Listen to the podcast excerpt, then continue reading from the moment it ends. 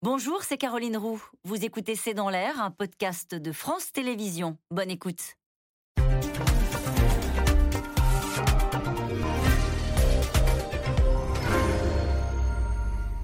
Bonsoir à toutes et à tous. La grève des carburants se durcit avec désormais 6 raffineries sur 7 qui sont à l'arrêt.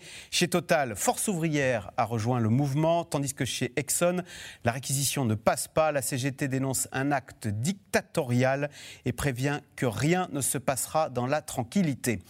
Question, faut-il craindre maintenant une généralisation des pannes sèches dans les stations-service avec en ligne de mire les vacances de la Toussaint? Comment le gouvernement entend-il sortir de cette crise? Doit-il craindre une extension du conflit et une agrégation des colères? Avec en toile de fond la réforme des retraites. C'est le sujet de cette émission, ce C'est dans l'air, intitulé ce soir Pénurie de carburant, la grève continue et s'étend. Pour répondre, à vos questions, nous avons le plaisir d'accueillir Christophe Barbier. Vous êtes éditorialiste politique, conseiller de la rédaction de Franc-Tireur. Astrid de Vilaine, vous êtes chef de service politique au Huffington Post et vous venez de publier Les sept péchés capitaux de la gauche. C'est chez Jean-Claude Lattès. Gaël Mac, vous êtes directrice déléguée de la rédaction de Challenge. Et Brice Teinturier, directeur général délégué de l'Institut de sondage Ipsos. Citons votre grande étude sur les fractures françaises. Merci de participer à cette émission en direct Christophe Barbier, on commence avec vous. Réquisition, blocage, situation euh, très tendue quand même euh, dans toutes les stations-service, on en vient aux mains. Euh, c'est incroyable parce qu'on a l'impression que personne, à commencer par le gouvernement, n'avait vu venir cet état quasi hystérique hein, euh, qu'on constate à bord de nos stations-service. Oui, tout à fait. Il y a une sorte de, de, cécité du côté du pouvoir en milieu de semaine dernière où l'on a fait une double erreur du côté du gouvernement. On a cru que c'était un conflit limité à un secteur, le secteur pétrolier, et même à deux entreprises, Exxon et Total, et que ça se réglerait par, par une négociation interne, que ce n'était pas la peine d'en faire une affaire public, politique. Puis la deuxième erreur a été une erreur de langage et de psychologie. Ne pas dire le mot pénurie pour ne pas créer un sentiment de panique et précipiter les gens vers les pompes. Et en niant une pénurie que les gens constataient déjà en faisant la queue pour prendre de l'essence, eh bien ça a aggravé le sentiment qu'on cachait des choses, qu'il y avait une véritable pénurie, et ça a euh, donné, décuplé la force de cette, cette pagaille.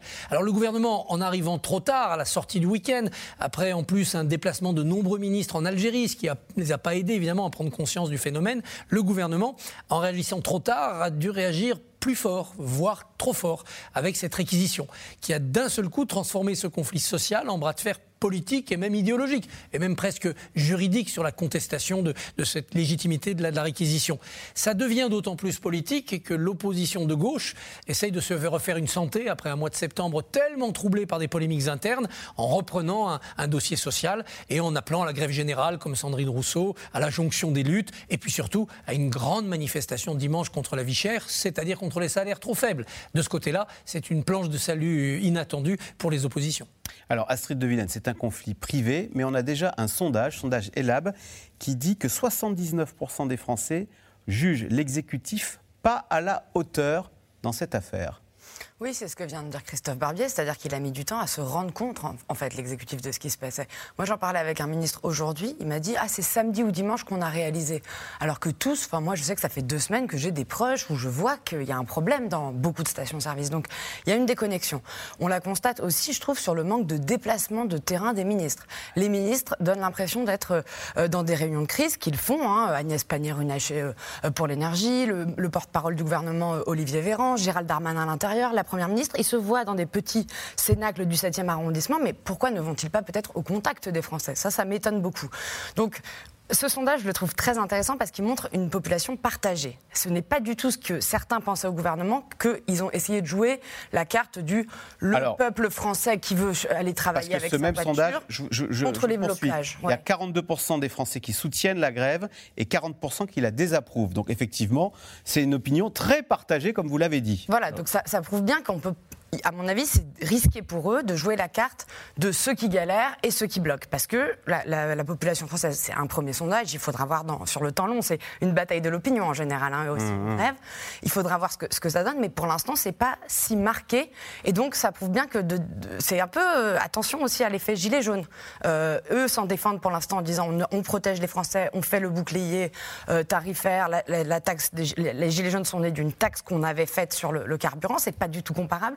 Mais il y a quand même d'autres sujets qui sont inflammables. Hein. La vie chère, l'inflation, euh, ça commence à faire beaucoup. Donc euh, moi je dirais un peu plus de connexion aux gens.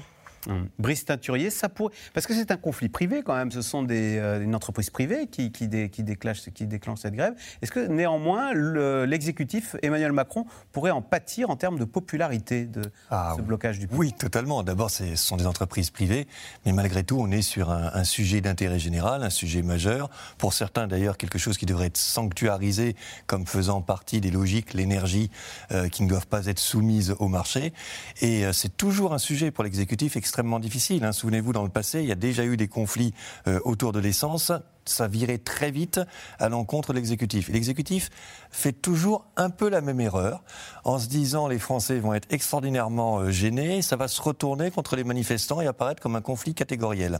Et la réalité, l'enquête des labs le montre, et c'est pas très surprenant, c'est que les Français sont partagés parce qu'on est dans un contexte où la question du pouvoir d'achat est centrale et où du coup il y a une identification possible euh, avec ceux qui manifestent pour des hausses de salaire. Euh, c'est aussi quelque chose qui recoagule des sympathisants de gauche dans leur opposition. Donc, et puis le, troisième élément, c'est que vous avez des tas de Français qui se disent, mais enfin, euh, Total, Total qui fait des super profits, euh, pourrait lâcher un peu plus en termes de salaire. Donc il n'y a pas du tout un automatisme euh, entre des manifestants qui pénalisent d'une certaine façon la vie quotidienne des Français et une réaction qui serait une réaction à l'encontre de ces manifestants. Pas du tout. Donc c'est un, un, conflit qui très vite peut donner le sentiment, et vous l'avez déjà dit, que le pouvoir n'a pas suffisamment anticipé ou qu'il ne serait pas à la hauteur. Il faut se méfier des questions où on dit pas à la hauteur parce que dans ce pays, on n'est jamais à la hauteur. mais, euh, mais malgré tout, il y, a, bien quelque chose euh, qui maintenant est en train de se construire autour de cette question-là et, à l'encontre du, gouvernement. Hum, Gaël Mac, euh, hier, donc, il y a eu le coup de menton d'Elisabeth Borne qui a ordonné la réquisition des salariés d'Exxon. On a l'impression que ça a eu l'effet inverse de celui qui était escompté, à savoir que dans la soirée, bah, il y a une nouvelle raffinerie qui s'est mise en grève, la raffinerie de Donge, ce qui fait que maintenant, sur les sept raffineries du pays, il y en a six en grève. D'ailleurs, quelle est la, dernière à ne pas se mettre en grève? Bah, La dernière, c'est une euh, raffinerie qui n'appartient ni à Total Energy ni à ExxonMobil, mais qui appartient à une coentreprise entre PetroChina, un, groupe pétrolier chinois, et Ineos, qui est une, une entreprise anglaise. Donc, ils ont cette dernière raffinerie qui est la seule à ne pas être en grève aujourd'hui. Bon, donc, euh, mais effectivement, en fait, ça a été une logique d'escalade. Là, on a, on, a, on a créé une escalade forte parce que la réquisition, c'est quand euh, c'est quand même une manœuvre rare qui est euh, un peu un bazooka. C'est un peu la dernière carte qu'on utilise. Euh, Vous avez été surprise qu'Elisabeth Borne dégaine aussi vite ben, Disons qu'on sent qu'elle a été un petit peu acculée. Je veux dire, euh, effectivement, comme le disaient Christophe et Astrid, quand on arrive finalement en retard, alors du coup, on réagit, on surréagit. Et bon, là, là c'est vrai que il, y aurait pu encore y avoir des manœuvres intermédiaires. Il fallait quand même un peu pousser Total à la, à la table parce que Total Énergie, ils ont quand même joué une communication assez offensive. Hein. Je veux dire, euh, ils ont envoyé un communiqué de presse en disant que euh, les grévistes étaient payés 5 000 euros par mois, donc euh, on n'allait quand même pas vraiment les plaindre. Ensuite, ils ont attendu très longtemps en disant bah non, l'ouverture des négociations salariales c'est mi-novembre. On voit pas très bien pourquoi on avancerait. bon, ils ont eu quand même 10 milliards 5 de profits au premier semestre, ce qui est quand même exceptionnel. Le 29 septembre, donc au moment où les grèves se lançaient, ils ont annoncé un dividende exceptionnel, surprise, pour leurs actionnaires, en plus du, coupon normal. Ils ont annoncé 1 euro par action, ce qui veut dire 2,6 milliards. 2,6 milliards. Immédiatement, là, j'ai vu que Fabien Roussel en avait profité pour faire un calcul et dire que ce serait 300 euros par mois pour les 35 000 salariés de Total pendant 12 ans. C'est 2,6 milliards. Donc immédiatement, il a dit ah bah oui, regardez ce qu'on aurait pu faire avec ces 2,6 milliards. En tout cas, la communication totale n'a pas été du tout très euh, ouverte, très allante. Je pense que le gouvernement a certainement quelques moyens de pression un peu sur Total Énergie. Ils auraient pu pousser, me semble, Patrick Pouyanné à être un peu plus ouvert, ce qui, finit par se faire cet après-midi. Hein il voulait quand même pas recevoir la CGT, il voulait pas recevoir aucun syndicat tant que la grève ne serait pas terminée, ce qui, en fait revient à ne pas ouvrir de négociations. Donc avant d'en arriver aux réquisitions, parce que les réquisitions, c'est quand même euh, quelque chose qui va à l'encontre du principe constitutionnel du droit de grève, et donc ça doit être vraiment une arme à utiliser avec précaution, qui doit être vraiment calibrée, limitée dans le temps, limitée dans le périmètre, qui peut être contestée en justice, voilà, qui est et qui amène la CGT à dire c'est la guerre. Effectivement, c'est ce qu'a dit hier le leader de la CGT FNIC, hein, de la Fédération des, euh, nationales des industries chimiques. La tension est donc montée d'un cran aujourd'hui euh, entre les grévistes et le gouvernement. Euh, les réquisitions de personnel ordonnées hier par la Première ministre devraient être effectives dans les prochaines heures, alors que sur le terrain, le mouvement s'étend. Depuis ce matin, une sixième raffinerie donc, est à l'arrêt. Sujet de Laszlo Labert et Nicolas Baudry-Dasson. 23e journée de grève consécutive dans cette raffinerie SO près du Havre. Mais depuis ce matin, ces grévistes font face à une menace. La réquisition d'une partie du personnel, décision prise hier par la Première ministre. Les salariés seraient alors contraints de reprendre le travail sous peine de sanctions pénales. Ça nous met en colère parce que c'est bafouer notre droit de grève. Nous, on a, depuis le début, notre mouvement il est extrêmement pacifique. Hein. On a fait que des blocages symboliques. Euh, on n'a rien cassé. Qu'est-ce qu'on fait du coup si on n'a même plus le droit de faire grève?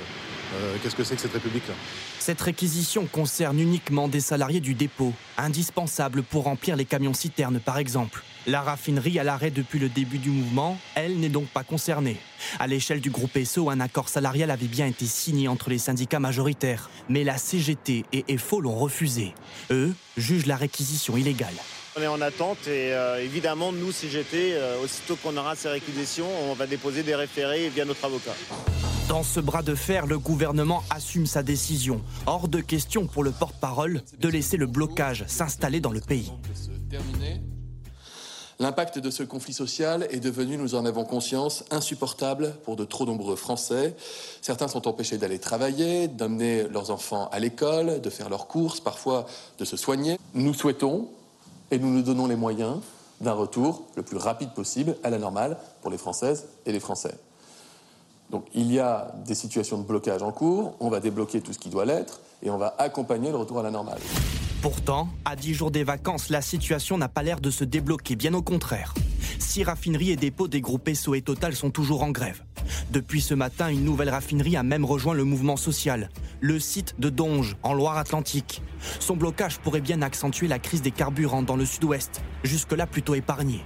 Sur les plateaux télé, le sujet enflamme et divise la classe politique. À gauche, Sandrine Rousseau espère un embrasement du mouvement. On dit depuis maintenant des années que les, les mouvements sociaux ne servent à rien. mais là, on s'aperçoit que ça sert à quelque chose. Moi, j'espère que ce sera l'étincelle qui déclenchera un mouvement de grève générale.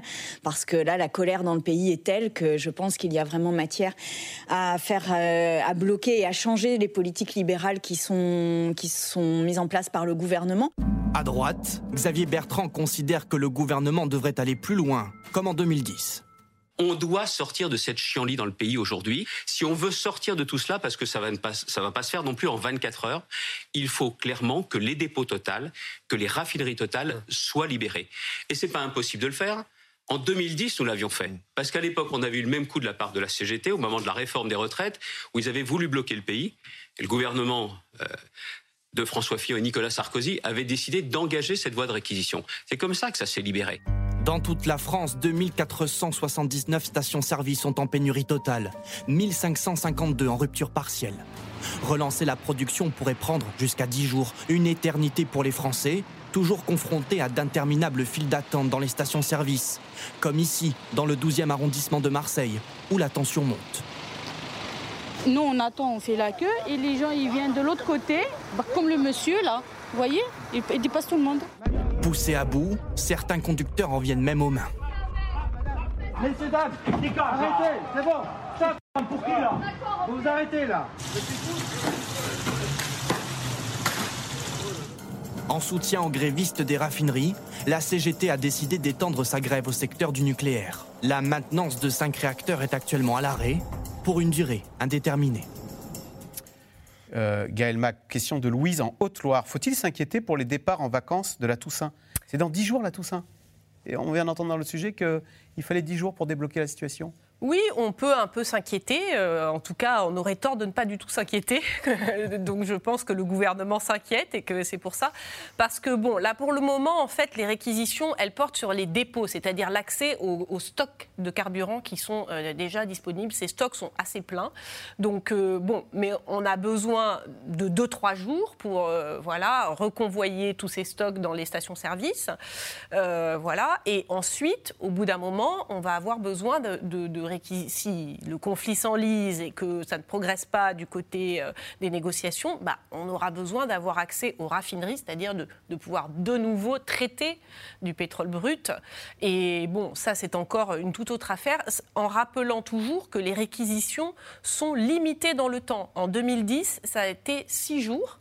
Et il faut pouvoir continuer de prouver pendant tout ce temps qu'il euh, y a un trouble à l'ordre public. C'est-à-dire, on ne peut pas euh, dire euh, c'est gênant pour les Français qui veulent partir en vacances à la Toussaint. Donc, nous allons faire une réquisition pour redonner. voilà. C'est uniquement quand, par exemple, en 2010, ceux qui avaient emporté la, validation du Conseil d'État, c'était qu'il n'y avait plus que trois jours de stock de carburant à l'aéroport de Roissy et que donc on avait euh, un, risque vraiment pour euh, la sécurité du pays. Et pour l'aéroport voilà, c'était parce qu'il y avait euh, un... Parce qu'en 2010, la réquisition ordonnée par Nicolas Sarkozy avait été retoquée un an plus tard par euh, l'Organisation internationale du Elle travail. Elle avait donné lieu à un recadrage, disons. L'Organisation du travail avait dit c'est vrai que c'est possible de faire des réquisitions de salariés du privé, parce qu'il y a deux sujets. Il y a les fonctionnaires, là il y a la continuité du service public, et il y a est-ce que l'État peut réquisitionner des salariés d'entreprises privées? Ça, ça doit quand même être vraiment rare et exceptionnel. D'accord. Euh, voilà. Christophe Barbier, je ne suis pas juriste, mais le, donc cette réquisition pourrait être jugée illégale, et la question est de savoir s'il y a un trouble à l'ordre public. Enfin, il suffit de voir euh, les, stations, les kilomètres de queue devant les stations essence pour constater un trouble à l'ordre public. Il y a deux bonnes manières empiriques de constater ce trouble à l'ordre public. C'est d'abord bah, la pagaille créée devant les stations avec des gens qui voient leur journée de travail prolongée de 2-3 heures parce qu'ils font la queue devant une station-service. Ça pèse évidemment sur tout le fonctionnement d'un pays et sur la sérénité. Donc ça, on peut essayer de constituer un ordre public. Il y a aussi autre chose, c'est que cette pénurie crée des euh, comportements frauduleux. On voit des gens arriver avec des bidons, euh, squatter des stations-service, raqueter les gens au passage. Donc on voit bien qu'une sorte de quasi-marché noir est en train de se greffer. Ça aussi, c'est un trouble à l'ordre public. Et les violences que l'on voyait sur les images sont parfois des euh, violences entre automobilistes qui s'échauffent les uns les autres dans la file d'attente. C'est parfois aussi parce que certains viennent essayer de faire du, butin sur, sur, sur l'essence. Et donc ça aussi, ça peut justifier. troisièmement, il y a la continuité du service public qui dépend en partie dans certains secteurs du bon approvisionnement en carburant. Les bus ou, en effet dans un aéroport ou les véhicules de pompiers, tout ça, ça peut justifier. Reste qu'il y aura des, des, référés en justice pour les contester, que ça peut appeler assez rapidement décision du Conseil d'État. Le Conseil d'État est très sourcilleux sur la, réquisition. Ça ne peut pas être un instrument de confort pour un gouvernement, surtout un gouvernement qui a euh, négligé le début de, de ce conflit. Donc il pourrait y avoir une réquisition pour les dépôts de carburant, mais pas pour les raffineries dans un temps très court, histoire de, remettre à peu près les services, les stations-service à niveau. Et puis après, on repart dans une période d'inquiétude si les négociations sociales n'aboutissent pas à un arrêt du conflit. Mhm. Ça pourrait être juste une poire pour la soif, une poire d'essence, si j'ose dire, pour euh, soulager pendant quelques jours la tension nationale. Alors, Brice Teinturier, est-ce que dans, ce conflit aussi, du coup, le gouvernement ne donne-t-il pas l'impression d'être du côté euh, de la direction de Total euh, au détriment euh, des salariés qui se défendent pour euh, leur bout de, pour leur paye et le partage du gâteau. Mais c'est un des risques, c'est même un des risques majeurs. Encore une fois, il y a une partie du pays qui, à mon avis, se solidarise avec les manifestants parce qu'on est dans un contexte très particulier, qui n'est pas du tout celui de 2010 ou celui que rappelait Xavier Bertrand. On a vu le reportage avec une posture de très grande verticalité et d'autorité. En 2010, c'était la réforme des retraites Absolument. qui avait été l'objet de ces grèves. Tout à fait. Là, on est dans un contexte où les Français sont extraordinairement inquiets et pessimistes sur non seulement la question du coût de l'énergie, mais la question du pouvoir d'achat en général, mais la possibilité d'une guerre aux portes de l'Europe. Quand vous mesurez aujourd'hui leurs préoccupations, on n'a jamais eu un pays aussi inquiet que cela. Quand on a un pays extrêmement inquiet, ce qui est perçu comme la moindre provocation peut enflammer l'ensemble du débat. Et quand on a un pays extrêmement inquiet, il y a une demande de protection qui est extrêmement forte. Et c'est pour ça que ça peut se retourner assez vite, je pense, contre le gouvernement, parce que euh, l'idée qu'il faut dialoguer, trouver des solutions rapidement et par le dialogue, elle est aujourd'hui plus forte que l'idée que c'est la chienlit et donc il faudrait réquisitionner. Et je reprends là aussi euh, les, les termes de, de, Xavier Bertrand. Euh, donc très vite, le sentiment, c'est l'émetteur principal Total est un émetteur qui a gagné, on l'a rappelé, beaucoup d'argent dans cette période-là. Donc franchement, une position rigide et verticale je crains euh, qu'elle ne soit pas appréciée d'une euh, large majorité de, Français. Donc ça peut continuer à s'embraser. En réalité, ce qu'on mesure aujourd'hui, le moitié-moitié hein, des, Français dans le sondage de mon confrère euh, Elab, il peut évoluer plutôt, moi je crois, vers un soutien accru que vers une opposition accrue aux manifestants. Mmh. Avec le risque, Astrid de Vilaine, c'est que les salariés montrent que le blocage du pays permet d'obtenir gain de cause, permet, c'est par la lutte qu'on a euh, une hausse des salaires de 10% et pas par la négociation dans des salons genre CFDT, pour reprendre le phrasé de la CGT. Non, bah c'est clairement un rapport de force. Et en général, ce sont ceux qui, en effet, ont les moyens, par leur outil de travail ou leur fonction, de bloquer le pays, qui aussi obtiennent euh, gain de cause. Je suis d'accord avec ce qui a été dit, c'est-à-dire qu'il y avait aussi des étapes. On pouvait, euh, d'un point de vue politique, mettre la pression sur la négociation, plutôt que de dire, comme Emmanuel Macron lundi en Mayenne, je renvoie tout le monde dos à dos, ce n'est pas à l'État de s'occuper de ce conflit privé. Anne Hidalgo, par exemple, l'a fait aujourd'hui au Conseil de Paris. Alors, elle n'est pas vraiment responsabilité, mais la, cette parole politique-là aurait pu être entendue. Moi, ce que je trouve aussi d'un point de vue un peu global, c'est qu'on se rend compte de, on le sait, mais on se rend compte là de manière criante de l'immense, notre immense euh, dépendance à la voiture. Oui. Euh, et alors qu'on parle de crise euh, de, l'environnement, de, de, de, sauver la planète, etc., depuis des années, on s'aperçoit aussi qu'on n'est pas du tout prêt à on parle de sortir de la voiture thermique oui, mais on voit bien que, on, voit, on, le constate aussi sur le terrain. Les aides, par exemple, mises en place par Bruno Le Maire pour euh, convertir sa voiture et aller vers des, des, des, des, batteries électriques, etc., ne sont pas suffisantes. En fait, on, moi, j'en parlais même à, à, des députés écolos qui sont quand même censés travailler sur ces questions-là. Ils vous disent, oui, déjà, on va s'occuper des grandes villes. Donc, moi, je trouve que c'est presque inquiétant aussi sur l'avenir, en fait, de notre dépendance énergétique de, de, et aussi du, de, la, du réchauffement climatique qu'on n'est pas du tout prêt non plus de régler. Est-ce qu'il y a cette dose d'anxiété aussi qui se rajoute, c'est qu'on est en train de vivre finalement à grandeur nature ce que c'est que la fin du pétrole et ce que c'est que concrètement l'interdiction de la voiture thermique qui est dans les tuyaux, qui est votée, il y a une date, 2035. Hein. Il y a cette interdiction pour des raisons de, de réchauffement du, du, climat, mais il y a euh, aussi le problème de la pénurie sur la planète à cause du conflit ouais. avec la Russie, d'une organisation des pays exportateurs de pétrole qui a décidé de serrer la production pour faire monter les coûts, et donc c'est tout ça qui euh, provoque aussi cette flambée. Avant la fin du pétrole, il y aura un dernier parcours où le pétrole sera beaucoup plus cher. C'est ça aussi qu'on est peut-être en train d'expérimenter. De, avec une cassure sociale profonde dans nos sociétés, entre les catégories qui peuvent se passer de voiture parce que travaillant en zone urbaine et celles qui sont obligées de prendre leur voiture pour aller au travail, et puis des zones urbaines où l'électrique, le transport en commun s'est développé, et des zones rurales où il n'y a pas de possibilité de voiture électrique et pas de mode de transport alternatif à la voiture. Donc on risque d'avoir une tension sociale dans nos sociétés entre les privilégiés d'un côté, ou du moins les exemptés de pénalité euh, pétrole, et ceux qui devront jusqu'au bout boire le calice d'essence jusqu'à la lie.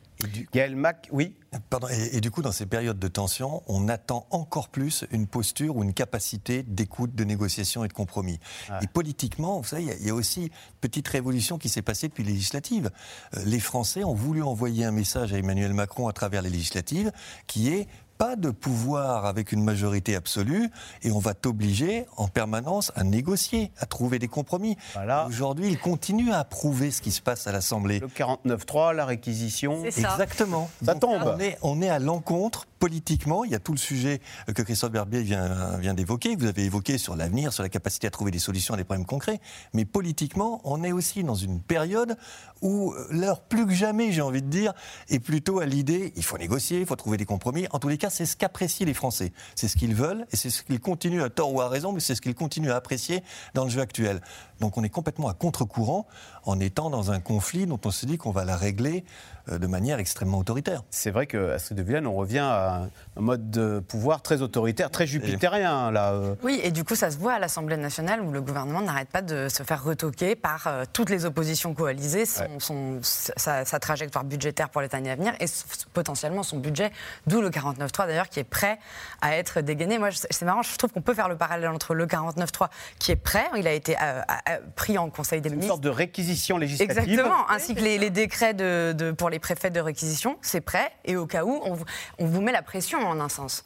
Ce qui est paradoxal, c'est que les Français veulent du compromis, de la négociation, mais ils veulent que les réformes se fassent, que les dossiers avancent. Ils veulent pas de paralysie. C'est pour ça que les oppositions, euh, autant à l'Assemblée que dans leurs déclarations publiques, ne jouent peut-être pas un jeu qui est fondamentalement leur avantage. On a entendu Sandrine Rousseau appeler à la grève générale, c'est-à-dire c'est cette logique d'une gauche radicale qui cherche le, le chaos politique et social parce qu'elle est dans une logique révolutionnaire, hein, c'est sa cohérence. Et puis Xavier Bertrand essayait d'être dans la fermeté sur le thème si nous étions à la tête de l'État, bon, ça serait plus efficace. Emmanuel Macron n'est pas bon sur le régalien, essayant d'instaurer une, une image d'autorité de droite, alors que ses rivaux à droite, Laurent Wauquiez ou les candidats à la présidence de LR, Taillot, Ciotti, Pradier, sont très muets sur ce conflit depuis le début. La droite est très absente là-dessus. Donc il y a une sorte de polarité qui se crée, mais qui euh, met aussi plus d'huile sur le feu que de rechercher un consensus. Gaël Mac, est-ce que si sur le champ syndical, finalement, c'est pas euh, l'autoritarisme, la lutte que porte la CGT qui est en train de gagner, au détriment de la négociation euh, que porte la CFDT, qui finalement euh, euh, est renvoyée dans ses cordes. J'entendais le, le- le leader de la CGT dire Monsieur Berger ferait mieux de fermer sa bouche. C'est un syndicaliste de salon. En tout cas, c'est- une, opportunité clairement pour la CGT qui a en- engrangé pas mal d'échecs hein, ces derniers Exactement. temps. Il faut quand même Ouais. voir que euh, bon, les grèves, les manifestations depuis quelques années, euh, le- les, les syndicats tous les syndicats, euh, et la CGT y compris, s'affaiblissent quand même dans la société française. Et, euh, et globalement, euh, ils- ils- toutes les, les manifestations qu'il y a pu y avoir contre les réformes du- des retraites, contre les lois de travail, contre la SNCF, etc., à chaque fois, ça s'est quand même euh, conclu par euh, des échecs. Donc, euh, je, je pense que eux, ils retrouvent du poil de la bête. Là, ils sont, ils ont l'air d'être très allants, et je pense qu'ils sont tenus par leur base et ils vont être assez radicaux. Je pense qu'ils veulent jouer effectivement l'opposition, le clivage avec la CFDT, avec Laurent Berger, qui a quand même parlé euh, d'une d'une bizarre grève préventive, voilà, donc euh, qui était quand même très en décalage avec la. Il a dit la CGT fait les grèves préventives, ça se fait pas. Voilà, bon, donc euh, je pense qu'effectivement la CGT joue euh, le clash, joue vraiment. et et, bon, mais. Euh, attention quand même, hein, parce que je veux dire, sur la durée, euh, on ne sait pas très bien comment. Je veux dire, là, pour le moment, ils ont bien joué dans le sens où le gouvernement a été à contre-temps et la direction de Total Énergie a été euh, à contre-communication, je dirais. Mais si jamais sur ces deux, sur ces deux pans, ça se réajuste, je veux dire, ils, ils Mhm. peuvent à un moment passer pour les méchants aussi. Donc. Alors, Brice Taturier Euh, Pour négocier, il faut être plusieurs. Donc la position de la CFDT, je pense qu'elle a été plus en phase avec les attentes de l'opinion. Simplement, si en face, vous avez du côté du gouvernement, Voilà. du côté de Total, des positions qui sont moins ouvertes à la négociation, eh bien ça donne... Les patrons n'ont plus l'habitude de négocier les hausses de salaire. Oui, et puis, et puis encore une fois, les, les oppositions, on le verra, nous on le mesure dans notre enquête fracture française, elles ne se portent pas bien en réalité dans, dans l'opinion. Et là, elles sont en train de se refaire se refaire la cerise, pardonnez-moi l'expression, euh, sur ce conflit, tout comme la CGT, qui était plutôt dans une décroissance de- d'efficacité et de popularité. Christophe Barbier, on sait que l'inflation est supérieure aux hausses de salaire, comme si les patrons avaient perdu l'habitude de négocier des hausses de salaire. Ce que constate-t-on après les grèves dans les raffineries? On a des grèves maintenant dans les réacteurs nucléaires. Ce soir, on apprend qu'il y a la maintenance de cinq réacteurs chez EDF euh, qui est en grève. Et la, la responsable CGT d'EDF dit le niveau de production énergétique du pays en décembre et janvier dépendra du résultat des négociations. Est-ce qu'il y a un risque d'extension de ce conflit salarial chez Total? Dans d'autres grandes entreprises qui pourraient faire tache d'huile Tout à fait. D'autres grands secteurs, d'autres grandes entreprises qui partageraient deux caractéristiques avec le secteur pétrolier. D'abord, être au cœur de ce cycle inflation, super profit, euh, tout ce qu'on a vu, euh, voir euh, tout ce qui s'est extrapolé pendant ce premier semestre avec les bénéfices records de, de Total. Puis la deuxième condition, c'est d'être dans des secteurs où le noyau syndical est fort et dur. C'est le cas à EDF, c'est le cas dans certains euh, secteurs publics, c'est le cas bien sûr dans les, dans les pétroliers. C'est ça les deux conditions. Je suis pas sûr, par une exemple, troisième condition, c'est que là, on a un pouvoir de nuisance très très fort. On a le, main sur l'interrupteur. Très très fort. quand, on, quand, on, quand on bloque les stations-service ou, euh, dans le cas d'EDF, quand à l'approche de l'hiver, on dit on va bloquer des centrales, on va risquer des blackouts, etc., on a une position, un pouvoir de mmh, mmh. nuisance très élevé. On n'a pas ce pouvoir-là dans la construction automobile, on l'a dans les transports. C'est-à-dire que si le rail se met en grève ou l'aérien, on a aussi immédiatement une conséquence pour l'usager et donc un mécanisme de, colère sociale. Les patrons s'étaient installés dans la négociation sociale telle qu'elle est régulée, avec les rendez-vous annuels, les NAO, etc. Et une bonne partie du patronat n'a pas compris que cette année 2022 exceptionnelle, avec les super profits et le débat sur la taxe sur les super profits avec les dividendes exceptionnels distribués appelait une politique salariale exceptionnelle, c'est-à-dire négocier beaucoup plus tôt qu'avant, et négocier presque plus généreusement. La petite ruse de dire on va attendre janvier comme chaque année, on va dire vous voyez les résultats de 2022 c'était vraiment exceptionnel, 2023 ça va être dur, on ne peut pas augmenter, ça ne pouvait pas passer. Il fallait négocier d'autant plus tôt qu'on savait qu'on ne pourrait pas donner autant de hausse qu'il y avait d'inflation, sinon on nourrit l'inflation. Donc pour pouvoir être raisonnable dans la hausse de salaire accordée, il fallait être audacieux dans le calendrier de ces négociations. On l'a pas compris à Total, j'ai pas l'impression qu'on l'ait compris dans beaucoup de ces secteurs concernés par les super profits 2022. Alors, c'est dans ce contexte tendu que la gauche organise ce dimanche une manifestation contre la vie chère. Une mobilisation qui entend dénoncer l'action du gouvernement sur l'inflation, qui est jugée insuffisante, l'action du gouvernement. Mais c'est aussi pour la NUP une occasion de faire oublier la multiplication de crises et polémiques que connaît actuellement la coalition. Sujet de Constance Meyer et Arnaud Fora. Bonsoir monsieur. Bonsoir. On est des militants de la France Insoumise et on fait le tour de l'immeuble pour euh, vous parler de la marche du 16. Vous voulez venir ou pas? J'espère. Ok. Opération porte à porte pour grossir les rangs en vue de la première grande manifestation organisée par la NUPES contre la vie chère. On voit les prix de l'électricité qui augmentent, des factures qui augmentent. Euh, et que du coup, euh, des petites mesurettes par-ci par-là, on donne 100 euros de temps en temps aux gens, ça ne permet pas de contrer euh, la hausse du prix de la vie. Et donc, on appelle à des choses beaucoup plus radicales et pas juste mettre des petits pansements sur des plaies. Une marche pour réclamer notamment des hausses de salaire et un blocage des prix des produits de première nécessité. Un thème fédérateur. Bonjour on est deux militants du quartier de la France Insoumise. Nicole, retraitée de 69 ans, a vu son pouvoir d'achat diminuer. Je le remarque, je vois que les prix ont beaucoup augmenté, quoi. C'est tout, les prix de commerce de proximité, tout ça, oui, je, le vois. Vous avez vu, à l'âge que j'ai, hein, depuis le temps qu'on manifeste, et là où on en est, c'est désespérant. Mais je pense qu'il faut continuer. À l'heure où le gouvernement menace d'utiliser le 49-3 pour le vote du budget à l'Assemblée, la France insoumise dit vouloir un 49-3 citoyen ce dimanche. Mais l'affaire Katnins et les tweets controversés de Jean-Luc Mélenchon continue d'embarrasser les militants. Cette séquence, elle a été dure. Euh, moi, si, euh, si je pense à ce que j'ai vécu, je sais que Adrien Quatennens, c'est quelqu'un que j'estimais énormément. Et en fait, quand j'ai lu son communiqué, j'ai été euh, choquée, je pense à l'instar de la plupart des militantes et des militants, parce que c'est quelqu'un en qui on, on, croyait beaucoup, etc. Et que estimer que les actes d'une personne décrédibiliseraient l'ensemble d'un mouvement, euh, c'est euh, quelque chose que nous font nos adversaires et je pense que c'est une prise de position qui est un peu facile. Nous, on est sur le terrain, euh, voilà, on est actif, on va voir les gens, on essaye d'en parler, de parler de ça aussi s'ils ont des questions, s'ils ont des reproches à faire, etc. On en parle.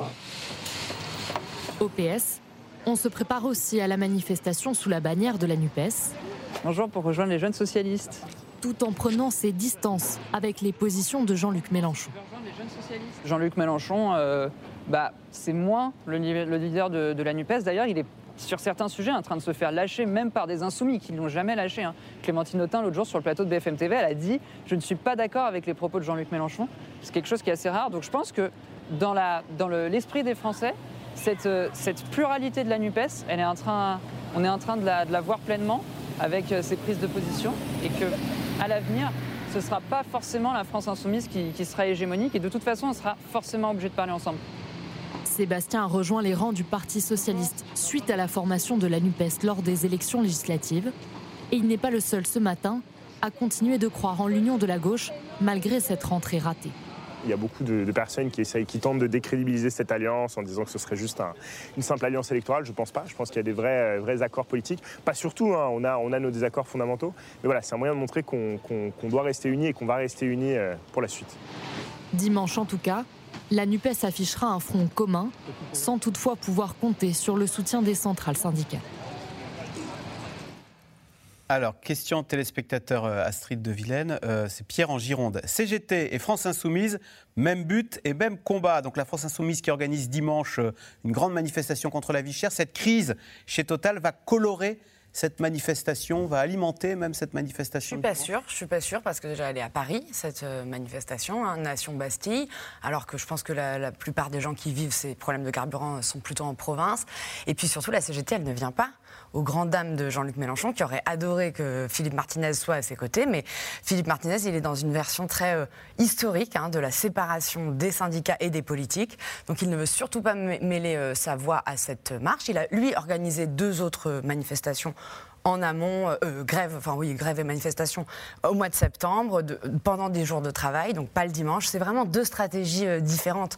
après, il faudra voir si, en effet, à l'aune de ce qu'on vit là cette semaine, la marche contre la vie chère de Jean-Luc Mélenchon réussit à faire plus que le plein.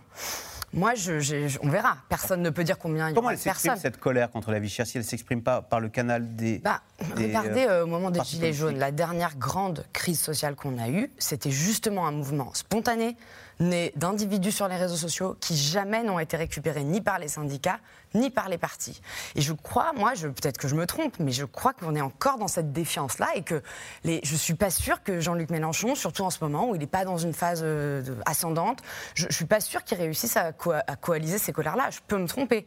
Mais je, en tout cas, ce, que j'entends et ce que moi je, perçois, mais je, on verra dimanche, c'est qu'il va faire le plein comme un meeting en fait. 150 000, 200 000, je ne sais pas, je peux me tromper. Mais ce qui est sûr, c'est que eux, vous avez vu, ils ne donnent aucun chiffre. Mmh. Et d'ailleurs, Jean-Luc Mélenchon joue un peu sur les deux tableaux. D'un côté, il fait des, tweets et des, messages sur les réseaux sociaux à destination des jeunes, et en même temps, il dit c'est pas la marche de Jean-Luc Mélenchon. On voit bien que c'est une façon de, si ça marche, ce sera la, victoire de Jean-Luc Mélenchon. Si ça marche pas, bon, bah, ce sera la, défaite de un peu tout le monde. Brice Teinturier, à la question de Jean-Luc Mélenchon, là, est-ce que ça va être un atout ou un handicap pour cette marche euh, contre la vie chère dimanche? Alors il y, a deux choses. D'abord, les, euh, les, mobilisations sur un mot d'ordre général, c'est extrêmement difficile pour être efficace. Euh, et on voit bien la stratégie de la société qui, elle, se mobilise sur des objets concrets d'opposition à des réformes ou pour euh, obtenir des choses extrêmement précises liées à un contexte précis.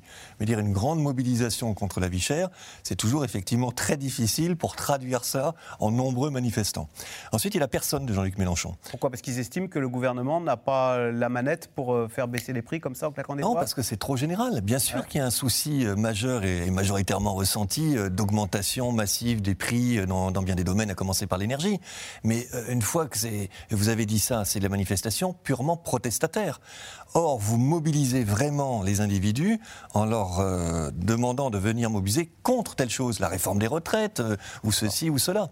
Donc, donc là, c'est un, un, mot d'ordre général. D'ailleurs, on a vu ces mobilisations contre la vie chère et l'inaction climatique. Il y a un petit côté un peu attrapé tout. Euh, on va essayer d'avoir aussi euh, les jeunes ou ceux qui s'inquiètent du climat. Après, pour répondre à votre question, il y a un deuxième sujet qui est effectivement Jean-Luc Mélenchon et la France insoumise.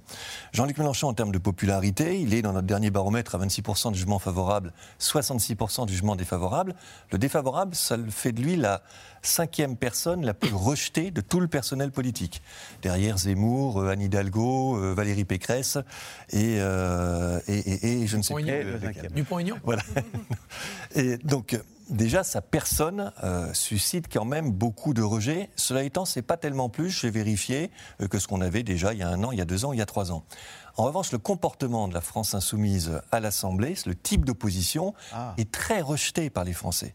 Là, dans l'enquête fracture française, on a beaucoup d'indicateurs là-dessus. C'est très intéressant parce que les Français considèrent que euh, c'est une opposition beaucoup trop radicale, euh, beaucoup trop systématique, y compris chez les sympathisants de la France insoumise. On est très partagé sur le type d'opposition qu'il faut mener, mais chez les Français, vous en avez plus de 70% qui vous disent qu'il faut être capable de passer des, des compromis. Et tout cela fait le jeu du Rassemblement national national. Euh, c'est le Rassemblement national qui maintenant est largement au-dessus en termes d'image de la France insoumise. Euh, Parce qu'il apparaît plus responsable et moins systématique dans la critique. moins radical dans son opposition. Et tout à l'heure, je, soulignais hein, cette culture, cette demande du compromis, de la négociation, du compromis. Et le pari de la France insoumise d'émerger en étant très radical euh, et en, espérant ainsi reconquérir les, notamment les milieux populaires, pour l'instant, il est totalement raté. C'est le Rassemblement national qui rafle plutôt la mise en termes de crédibilité. Vous avez 53% de Français qui trouvent que l'opposition euh, de la France insoumise est trop radicale, 17% qu'elle est au bon niveau. On est à 34% euh, pour le Rassemblement national et à 29% au bon niveau. Et en termes d'image, sur toutes les dimensions, est-ce qu'on aimerait vivre dans une société mmh. euh, telle que la voudrait la France insoumise, ce qu'on appelle la désirabilité sociale dans, dans notre jargon? Eh bien, on est au niveau le plus bas par rapport aux autres partis pour la France insoumise. Donc, sur toutes les dimensions, elle perd. Et du coup, ce, conflit, il pouvait être l'occasion de, revenir un petit peu dans le jeu, mais à condition de le réarticuler à quelque chose de très précis. Pas d'en faire un mot d'ordre général euh, d'une opposition qui serait euh, radicalement euh, et systématiquement opposée au gouvernement, quoi qu'il fasse et de quoi qu'il s'agisse. Christophe Barbier, néanmoins, ce conflit chez Total, est-ce qu'il n'apporte pas un bol d'air à la gauche en réactivant un clivage qu'on connaît, qu'on a tous connu. C'est la droite, c'est le parti de l'ordre, et la gauche, c'est le parti du partage des profits. Oui, s'il n'y a pas d'apport quantitatif évident, et s'ils font 150 000, ça sera déjà bien parce qu'on n'est pas en campagne électorale. Il y a un apport qualitatif de ce conflit social sur une famille politique, la gauche radicale, qui était dans une passe terrible de cannibales où ils s'entre-dévoraient autour de sujets comme euh, la gifle d'Adrien Quatennens, le comportement de Julien Bayou ou le débat sur le travail et l'assistanat lancé par Fabien Roussel. Ils étaient vraiment en train de montrer que leur accord NUPES n'avait été que cosmétique, électoral, opportuniste, et que dans le fond, ils n'étaient pas d'accord sur grand-chose sur ce combat-là, ils peuvent repasser une couche de vernis pour redonner l'impression d'une unité euh, au service de la lutte contre, la vie chère, au service de la lutte pour les hauts salaires. À partir de là, euh, oui, ça ne fait pas d'eux un modèle politique désirable, ni euh, un modèle de conquête de pouvoir garanti. En effet, on ne manifeste pas contre, contre la pluie ou contre le froid. on manifeste contre des choses dont on considère que le gouvernement les a faites volontairement. Une réforme des retraites, une taxe. Il faut que ça soit concret, précis. Faire manifester manifester des gens contre une inaction, euh, c'est quand même une invention un peu étrange. Faire manifester des gens contre une action, oui, parce qu'on la conteste, mais contre une inaction, c'est un peu ésotérique. Donc de ce côté-là, c'est friable. Néanmoins, le but de cette famille maintenant est moins d'apparaître crédible, consensuel, populaire, aimable pour accéder au pouvoir par un enthousiasme électoral, mais plus de créer une forme de désordre et de chaos dans le pays pour qu'on ne change pas le régime, pour qu'on change de régime. Cette famille de gauche radicale est dominée par des gens qui ont un logiciel révolutionnaire. Ils ne sont pas réformistes, ils sont révolutionnaires. Et c'est pour ça que leur attitude à l'Assemblée nationale est aussi vindicative et qu'ils cherchent en permanence dans la rue à susciter ou récupérer des mouvements. Pour l'instant, ils ont échoué. Il n'y a pas eu de convergence des luttes, il n'y a pas eu de récupération des Gilets jaunes, mais ils espèrent encore vivre le grand soir qui va leur permettre de renverser à la fois une cinquième république dont ils ne veulent plus, un ordre économique et social capitaliste dont ils ne veulent plus, et euh, une société de classe dont ils ne veulent plus. Hum. Euh, Gaël Mac, est-ce que ce conflit chez Total, néanmoins, il n'inquiète pas le gouvernement en ce sens qu'il montre que, que d'abord les syndicats peuvent bloquer le pays et peuvent euh, dicter leur, leur, volonté dans la perspective, je parle de la réforme des retraites. Au fond, ce qui se joue derrière ce conflit total, c'est aussi peut-être la faisabilité de la réforme des retraites. Oui, alors bon, là, il faut relativiser dans le sens où, euh, par rapport à ce qu'on disait tout à l'heure, en fait, il suffit de très peu d'individus pour bloquer des raffineries et des dépôts. Euh, voilà. De même que certainement pour les centrales nucléaires, il va falloir assez peu d'individus dans, cette, euh, dans cette grande raffinerie de Total. Ça devrait nous interroger d'ailleurs. Il y a 1200 travailleurs et il y a une centaine de grévistes. Parfois, il y en a eu même 50 sur certains quarts, puisqu'ils font. voilà mais ça suffit, il suffit que ce soit vraiment des personnes clés. Et là, on arrive à euh, bloquer un pays quand même, hein, je veux dire. Ça doit nous interroger, ça d'ailleurs Oui, bah oui, c'est vrai que c'est des, il y a des, il y a des, on le sait, il y a des, il y a des, il y a des secteurs critiques. C'est un peu la même chose quand il y avait des grandes grèves dans les transports. Euh, il suffit de, de, 200 chauffeurs RATP dans les métros ou les aiguilleurs, ou, voilà, pour bloquer ou les aiguilleurs du ciel aussi dans les, dans les aéroports. Donc il y a quand même certaines fonctions où finalement on a besoin de pas énormément de troupes pour arriver à faire une, un blocage vraiment sévère qui est visible nationalement. Euh, pour la réforme des retraites, on va se retrouver dans un système plus classique où on va devoir euh, euh, manifester, etc. Bon, il y aura, il y a eu des réformes des retraites dans lesquelles, puisque en 2010, hein, le précédent, c'était une réforme des retraites. Bon, voilà. Donc c'est clair que la CGT se refait un peu une santé à ce propos. Ça sera plus compliqué pour la réforme des retraites. Il y a, il y a les Français sont divisés hein, sur la réforme des retraites. Il y a quand même un certain nombre de Français qui finalement sont assez allants pour cette réforme des retraites.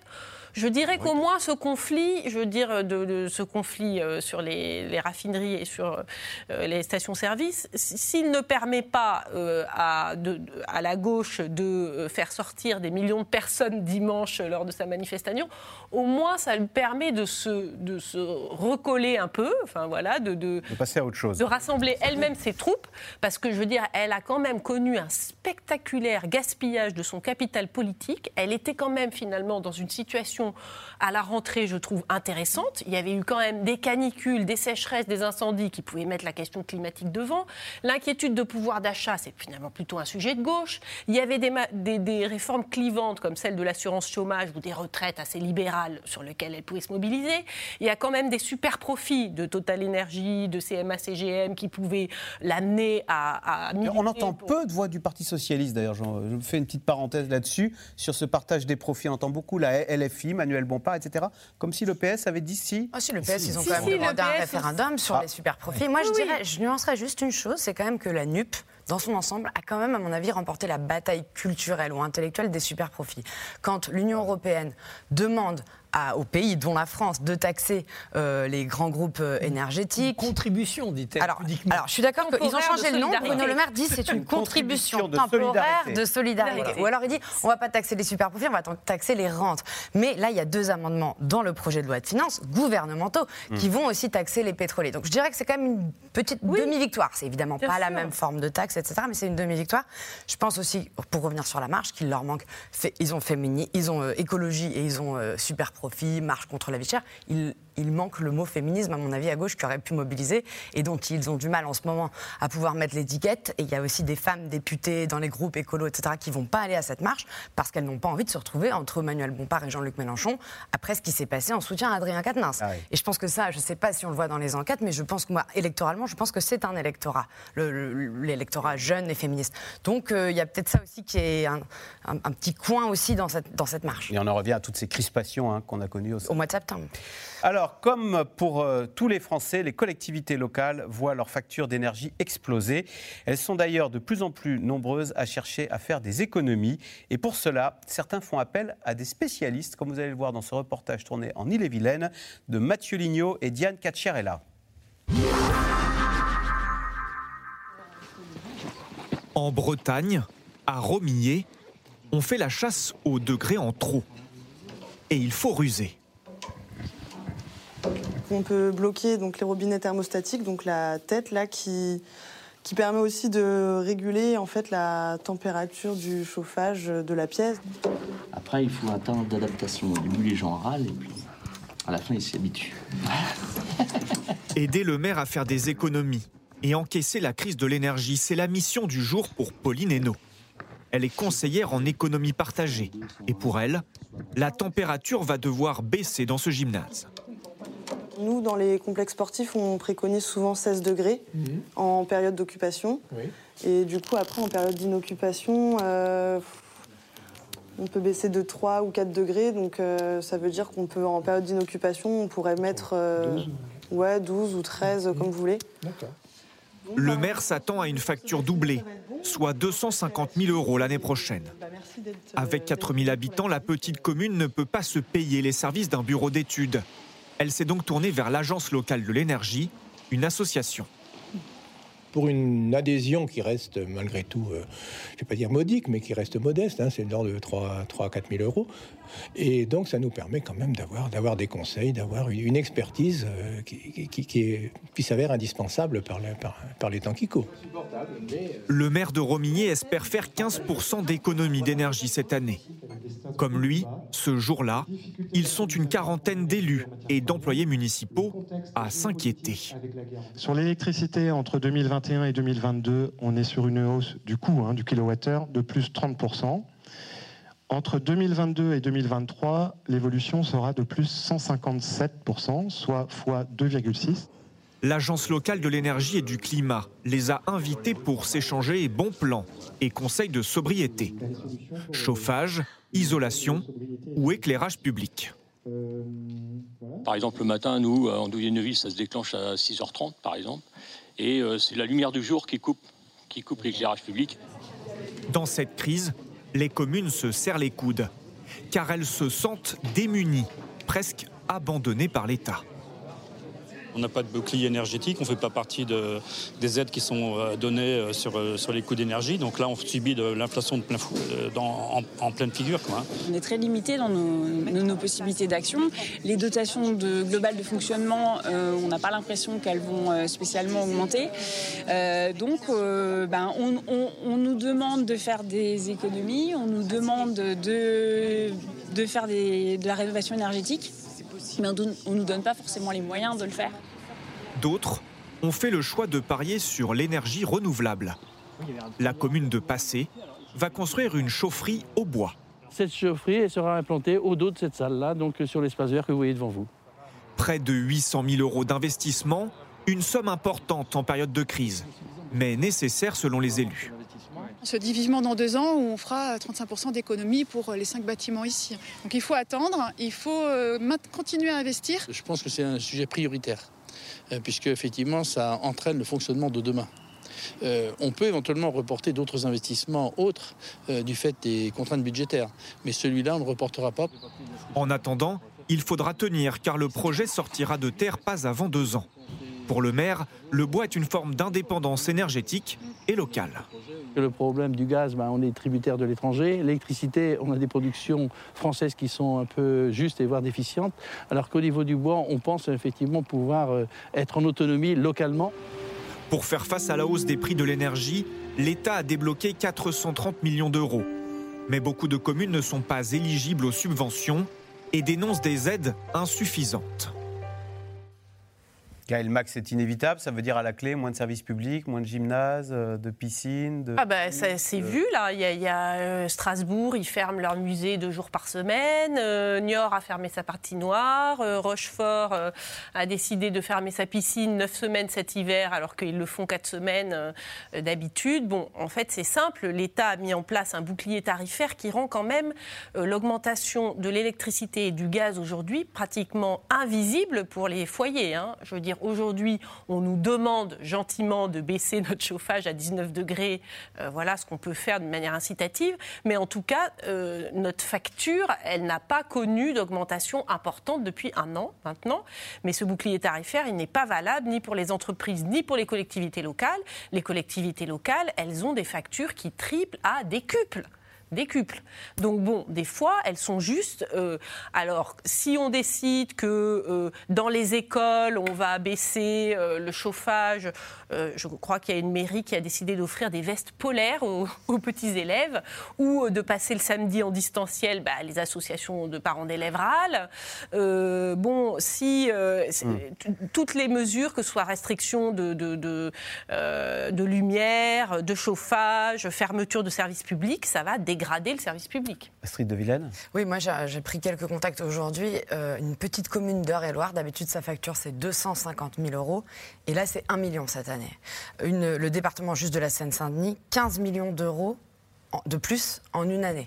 Donc c'est pour eux, c'est énorme. Alors en effet, Elisabeth Borne a fait quand même des promesses pour que dans le budget ce soit compensé, qu'on les aide, etc. Mais aujourd'hui, ils sont dans une énorme galère. Et en fait, ce qu'on oublie parfois, c'est que ça concerne tout. Par exemple, même ne serait-ce que la crise de l'essence, c'est euh, les, les éboueurs qui en ont besoin. Euh, l'éclairage, en fait, des, ce sont les mairies qui s'occupent d'éclairer les, les, rues. Euh, donc, Chauffer les lycées. Alors, les, les écoles. Après, il y a aussi la hausse des denrées alimentaires que là, ils subissent en plus de plein fouet pour les cantines. Donc certains vous disent, nous, moi, j'ai décidé de ne pas augmenter les cantines scolaires, mais du coup, c'est mon budget à moi de fonctionnement. Donc je, bah, la route, je ne vais pas la rénover. Donc eux, ils, ils, poussent quand même un cri d'alarme. Je pense qu'ils sont entendus. J'entendais François Sauvadet, par exemple, président des départements de France, qui disait, on va travailler main dans la main parce qu'il y a aussi des grosses collectivités qui ont aussi du gras, entre guillemets, et qui peuvent faire des mmh. efforts de réduction euh, de, leurs dépenses. Mais en effet, je pense qu'ils ont raison d'alerter parce qu'on ne se rend pas compte de eux. Ils me disaient c'est en 2030 qu'on en paiera les conséquences de ce qu'on ne fait pas aujourd'hui. C'est Ceinturier. Juste, c'est à la fois extrêmement concret, évidemment, hein, toutes ces mesures, donc les, les Français les identifient immédiatement, et c'est aussi, je pense, une blessure symbolique terrible pour ce pays, parce que euh, l'expérience de vulnérabilité qu'on avait déjà connue avec le, Covid, on croyait quand même en sortir un petit peu. Et là, la cinquième puissance mondiale, euh, on entend dire maintenant qu'on va distribuer des, euh, qu'on va mettre des gymnases à 16 degrés, etc. Vous vous rendez compte ce que ça signifie symboliquement sur la puissance et la souveraineté du pays, c'est dans les effets très concrets et c'est politiquement aussi extraordinairement euh, blessant, je pense, pour... Euh, Humiliant, oui. oui, l'image du pays, l'image que les Français se font de leur pays. Christophe Barbier, ça appelle à une restructuration même des, collectivités locales Parce qu'on voit si l'autre conséquence de tout cela, c'est les, impôts taxes foncières, plus 16% euh, à Marseille, plus 12% à Strasbourg. Il y a déjà tout qui augmente. Si les impôts se mettent également à flamber, où va-t-on? Oui, le gouvernement a promis de ne pas monter les impôts nationaux, mais le dernier impôt local qui reste dans la main des communes sera augmenté pour faire face à ces, à ces, inflations d'addition d'énergie. Euh, il faut essayer de travailler dans le structurel. Parce que là, c'est un an, un an et demi, deux ans, parce qu'il y a la guerre, parce que non, ça va être comme ça pendant longtemps, parce qu'il y aura d'autres problèmes ensuite, liés notamment au réchauffement climatique, au, au dérèglement climatique. Donc il faut en profiter pour faire des investissements. Alors une partie de la classe politique réclame un grand plan d'investissement pour isoler les logements, Très bien.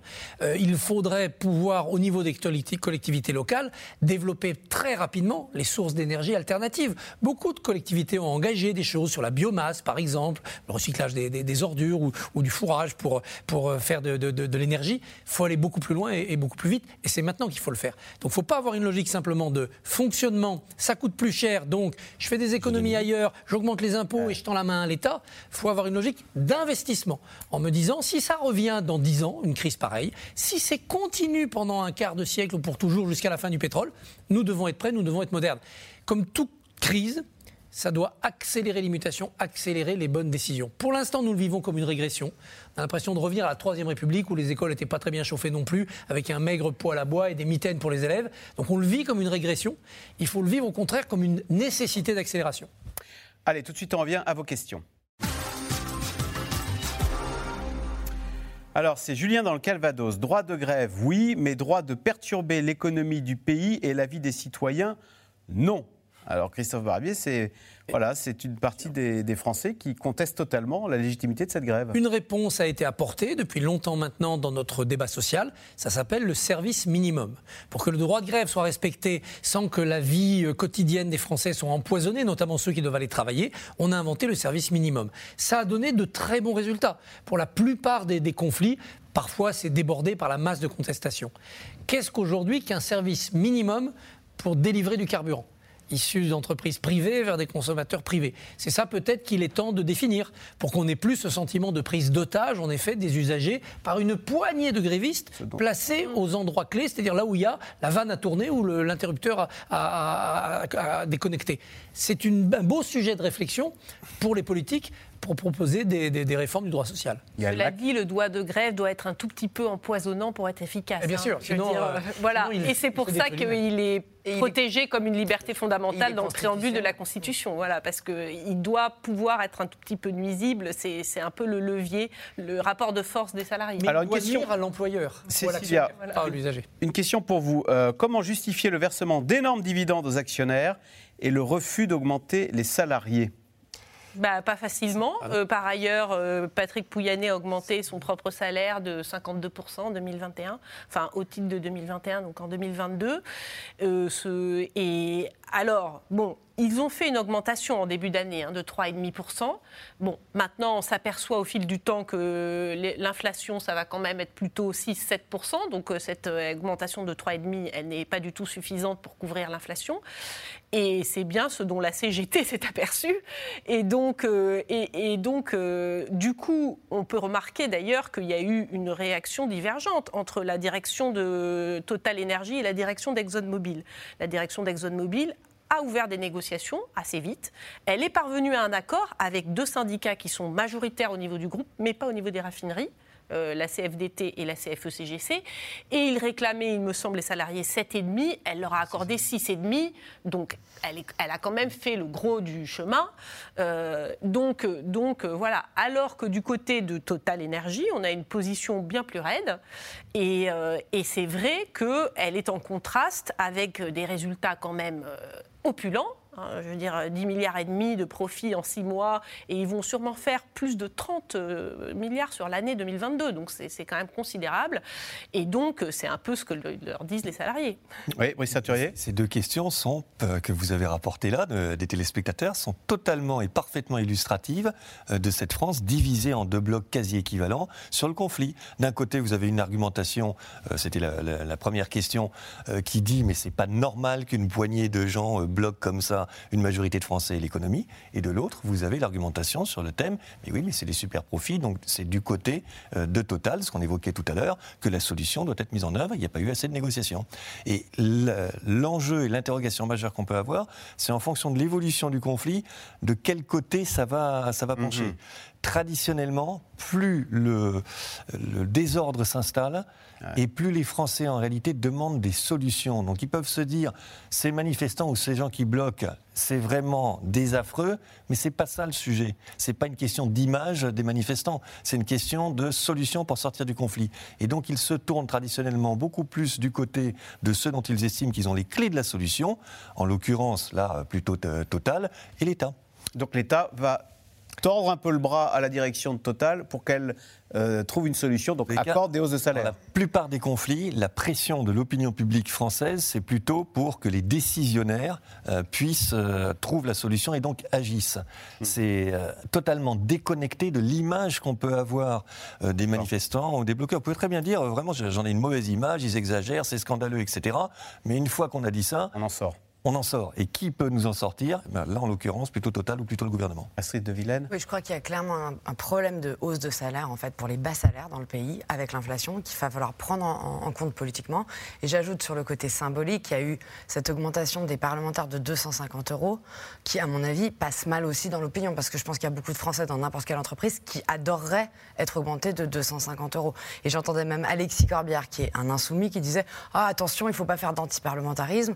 Euh, je trouve que c'est compliqué de défendre le SMIC à 1500 euros. Euh, dans ce cas, pourquoi pas à 1750 euros Enfin, je, je trouve que dans cette période, ce qui est quand même très, très inflammable, il faut faire attention à tout ce qui montre les inégalités qui sont déjà criantes dans le pays. La Belgique, je crois, envisage de diminuer le salaire des parlementaires. Alors, question de Liliane dans le Var. Les raffineries de Total et d'Esso ne fonctionnent-elles qu'avec du personnel syndiqué CGT on a répondu un peu euh, précédemment, non, mais par contre, ils sont quand même à des postes clés, en fait, c'est-à-dire euh, qui sont les postes un peu plutôt agents de maintenance, euh, ouvriers spécialisés, etc., et qui sont en fait ces postes de première ligne dans ce, cadre, qui, et là, oui, effectivement, il y a des bastions. Par exemple, comme je disais, chez ExxonMobil, ce ne sont pas la CGT qui est majoritaire à l'échelle du groupe, mais par contre, à l'échelle des raffineries, 58%, et à l'échelle des personnels clés des raffineries, qui, alors là, c'est peut-être encore plus. Donc, euh, et on ne peut pas les remplacer, ces salariés. Elisabeth Borne s'agaçait de ce que les cadres n'étaient pas... Euh, ne pouvaient pas remplacer au pied levé bah, Comme dans tous les, autres métiers, c'est un vrai métier, donc je ne pense pas que ça se remplace en cinq minutes, surtout que c'est quand même des métiers où la sécurité est critique. Je pense qu'il faut quand même faire attention de ne pas mettre n'importe quel intérimaire sur, le, sur, sur, sur ces postes. Si on l'accorde aux grévistes des groupes pétroliers ce qu'ils réclament, si on accorde, que faire dans les autres, que vont faire les autres secteurs? Ça, que... ça, c'est le danger, effectivement, qu'ensuite, euh, lier cette idée qui s'installe, que c'est par le, la radicalité des oppositions, la grève et, la manifestation, mais surtout la grève, qu'on obtient des résultats. Et, et c'est ce qu'il faut impérativement éviter, parce que sinon, vous avez des effets de chaîne qui se créent, une idée qui se construit de plus en plus forte. C'est comme ça qu'on obtient des résultats. Dans un pays où, effectivement, le sentiment que les inégalités, vous avez raison, augmentent, est en train de progresser. Ça, on le mesure aussi euh, très bien. Et c'est tout l'enjeu. C'est soit vous arrivez à à calmer ce conflit, à trouver des solutions, soit progressivement vous allez avoir une extension, c'est ce que Sandrine Rousseau souhaite, une extension du, euh, mouvement. Eh bien merci beaucoup d'avoir participé à, cette émission. C'est la fin de ce C'est dans l'air, mais vous restez sur France 5 tout de suite. C'est à vous avec Anne-Elisabeth Lemoine. Bonsoir Anne-Elisabeth. Au menu ce soir, de C'est à vous. Bonsoir Axel. Que pense François Ruffin des réquisitions dans les dépôts et les raffineries? L'autorisation donnée au gouvernement d'utiliser le 49.3 pour débloquer le cas échéant le vote du budget. Il est notre invité. Et puis l'actrice iranienne Golshifteh euh, Farhani sera également sur notre plateau. Elle qui suit minute par minute les manifestations dans son pays dont elle est bannie depuis 2008. C'est à suivre, c'est à vous. Euh, merci de nous avoir suivis. Je rappelle que ce soir, à 20h30, sur France 2, il y a l'événement avec Emmanuel Macron qui répondra aux questions de Caroline Roux. Caroline Roux que vous retrouvez demain pour un nouveau C'est dans l'air. Bonne soirée sur France 5. À suivre, c'est à vous.